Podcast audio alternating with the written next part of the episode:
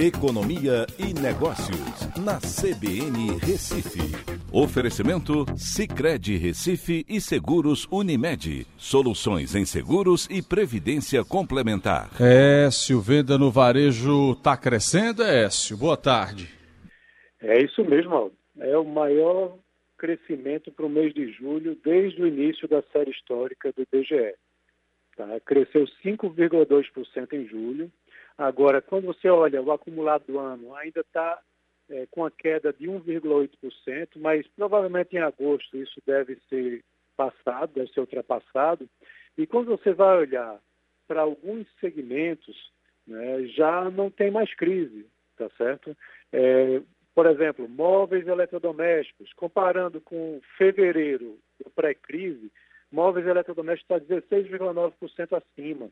Hiper e supermercados, 8,9%. Artigos farmacêuticos, 7,3%. E material de construção, que está com inflação forte, 13,9%. O que é que está por trás disso?